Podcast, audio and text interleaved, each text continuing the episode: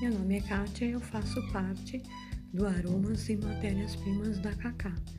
Hoje eu vou falar como você pode misturar as essências para ter aromas marcantes. Vamos lá? Há uma diferença entre os tipos de essência, pois cada uma tem uma fixação diferente. Se combinam para criar aromas mais marcantes.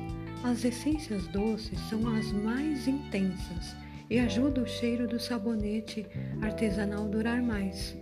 Antes de escolher, estude bem as essências. Vou dar agora uma dica bônus para você. Você mistura 50% de essência de mel e 50% de limão. Fica uma delícia. Ou você pode também colocar 70% de alecrim e 30% de capim-limão e misturar, também fica ótimo. Ou ainda 50% de camomila, de essência e 50% de cheirinho de bebê. Uma delícia, pessoal, experimenta, é uma dica bônus de hoje, tá bom? Quer saber mais? É, entre no Face, na página do Face, Aromas e Matérias-Primas da Cacá.